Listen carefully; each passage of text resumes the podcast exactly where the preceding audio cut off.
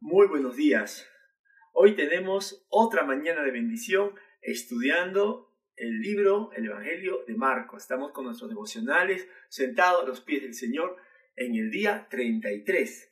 Nos toca leer el pasaje de Marcos capítulo 8 del 22 al 26, que lleva como título Jesús sana a un ciego en Bethsaida.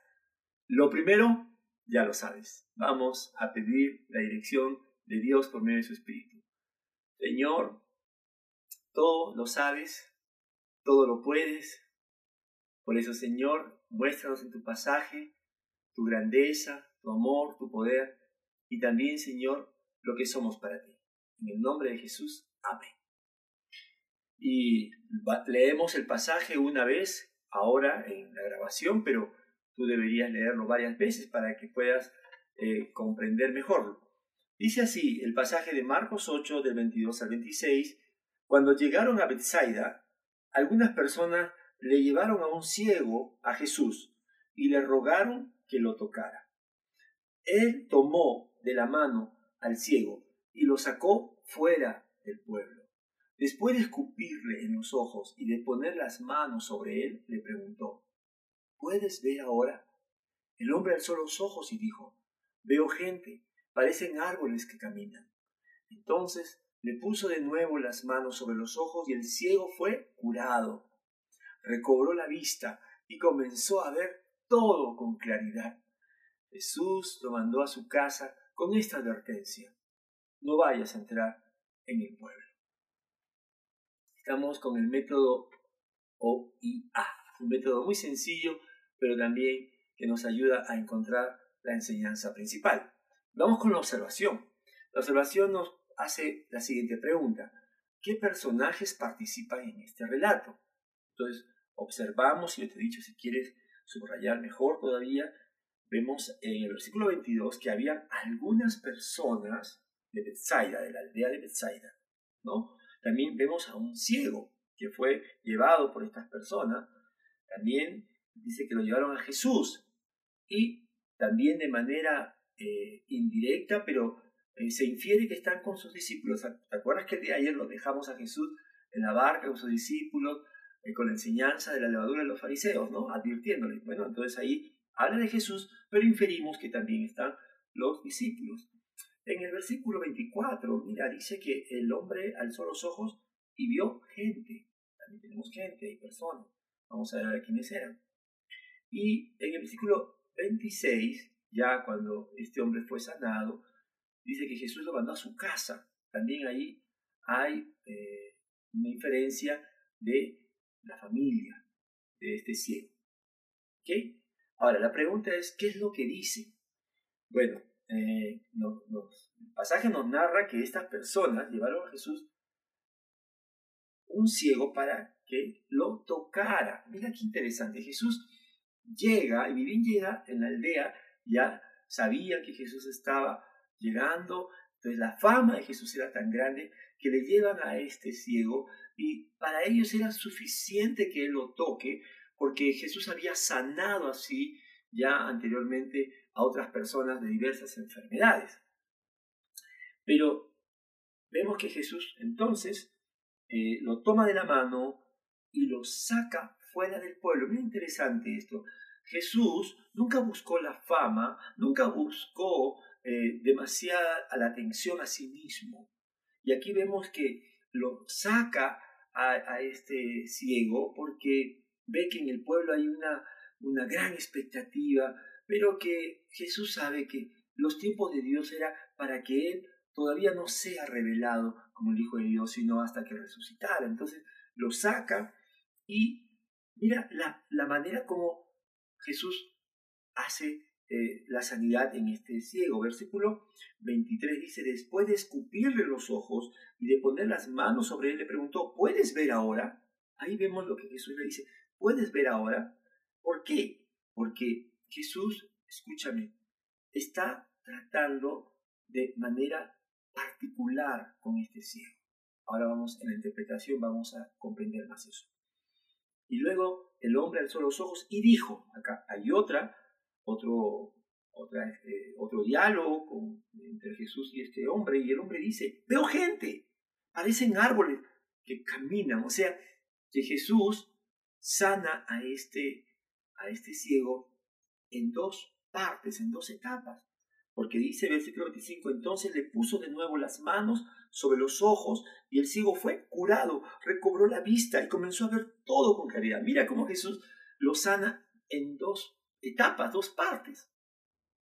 Y cuando ya está sano y ve totalmente eh, todo con claridad, versículo 26, Jesús lo mandó a su casa con esta advertencia, no vayas a entrar en el pueblo. Nuevamente, Jesús no quiere hacer alarde de este milagro de este hombre, sino que quiere que vaya a su familia, de donde él eh, primeramente tiene que eh, dar testimonio, ¿no? Y no mm, aumentar la curiosidad y, la expectativa de la gente del pueblo de Bethsaida. Muy bien, vamos ahora a la interpretación. ¿Cuál es la enseñanza espiritual que nos deja este relato? Mira, aquí lo que estamos viendo es que Jesucristo trata con cada persona de una manera particular. Tú sabes que Jesús sanó a otras personas ciegas. No fue, este hombre no fue el único. Avanzamos eh, unos días más, llegaremos al capítulo 10, y en el capítulo 10 vamos a encontrar a Bartimeo. Y la Biblia dice, los evangelios sinópticos, que el Bartimeo estaba con otro ciego más. Y cuando Jesús los sana a ellos, por ejemplo, los sanó de manera inmediata. Ahora, uno dice, ¿por qué Jesús no sanó de manera inmediata también a este ciego que no sabemos su nombre? Ahí viene la interpretación. Y estamos hablando de la soberanía de Jesús. Estamos hablando de su trato particular con cada persona, con cada enfermo, con cada familia. Y Él sabe lo que tú y yo necesitamos. Él sabe lo mejor para ti, lo mejor para mí. Y debemos confiar en su soberanía, debemos confiar en su amor y en su poder que se manifiesta sobre nosotros. Él actúa con amor, poder y sabiduría. Y por eso cuando la otra pregunta en la interpretación, ¿qué aspecto del carácter o atributo de Jesús te muestra este pasaje? Yo he puesto que veo su poder porque lo sanó a este hombre, veo su soberanía, ¿no? Cómo él actúa de manera diferente con él, sus razones tenía, él conocía el corazón de este ciego como de cada uno de nosotros, de las personas, veo su amor porque dice que lo tocó, ¿no?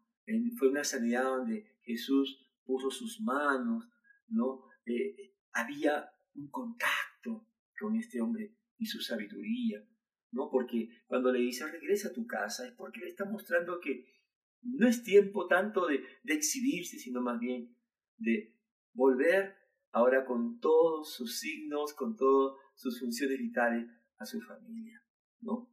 Ahora, Déjame decirte algo. ¿Cuál es la aplicación que yo veo aquí? ¿Qué te está mostrando que hagas hoy? Dios. Y yo veo algo muy claro para mí. Y espero que tú también hoy eh, escuches lo que este pasaje, entiendas lo que este pasaje nos, nos está queriendo decir. Y es que nosotros tenemos que confiar totalmente en Jesús, que trabaja con nosotros de una manera especial, particular, en mi vida, en la tuya. ¿Para qué? Para que nosotros podamos conocerle, para que podamos ver con los ojos espirituales, para que podamos discernir los tiempos, para que podamos eh, también usar mejor los recursos que nos ha dado y también ser de testimonio a nuestra familia. Mira, yo quiero compartirte, creo que en este tiempo este pasaje es importante, porque estamos viendo una gran necesidad y escuchamos muchas veces testimonios de hermanos, por ejemplo, en nuestra iglesia tenemos el testimonio nuestro hermano Quique, que ha sido sanado de una manera muy pronta, donde la enfermedad fue muy superada rápidamente y damos gloria a Dios por eso. Pero todavía tenemos hermanos y familia de hermanos que están en el proceso de, este contagio. Y quizás uno se pregunte, ¿por qué uno sanó más rápido que otro? Este pasaje te dice, confía en la soberanía de Dios. Dios no se olvida. Dios no tiene privilegiados. Recuerda que la palabra dice que Dios no hace excepción de persona. Y Jesucristo nunca, nunca discriminó a nadie. Pero lo que sí hizo fue tratar con cada uno de manera especial, con sus doce apóstoles, con las personas enfermas, aún hasta con, con sus enemigos como eh, Nicodemo, etcétera, etcétera. Confía en Dios. No permita que en tu corazón haya una raíz de incredulidad. No permitas que la envidia o, el complejo ah, de abandono eh, te contamine, porque, ¿sabes? Eso no permite que tu fe crezca. Por eso en este tiempo, dale gloria a Dios. En la etapa en que te encuentres, si estás sano, dale la gloria a Dios.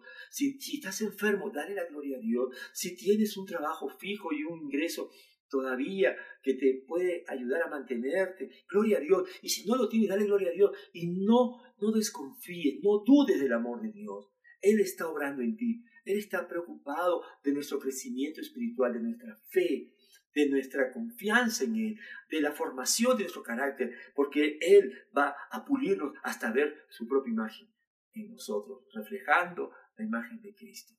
Por eso, en este tiempo, confía en Él. Él sabe lo mejor para ti, lo mejor para mí. Oramos. Señor, gracias.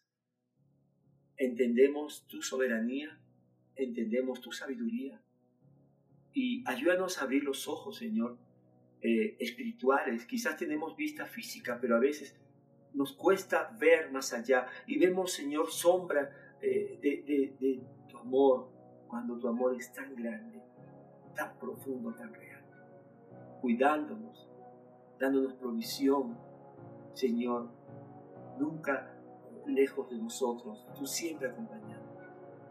Gracias, Señor, por este precioso pasaje. En el nombre de Jesús. Amén. No te olvides, por favor, de enviar tu hoja a Secretaría Pastoral.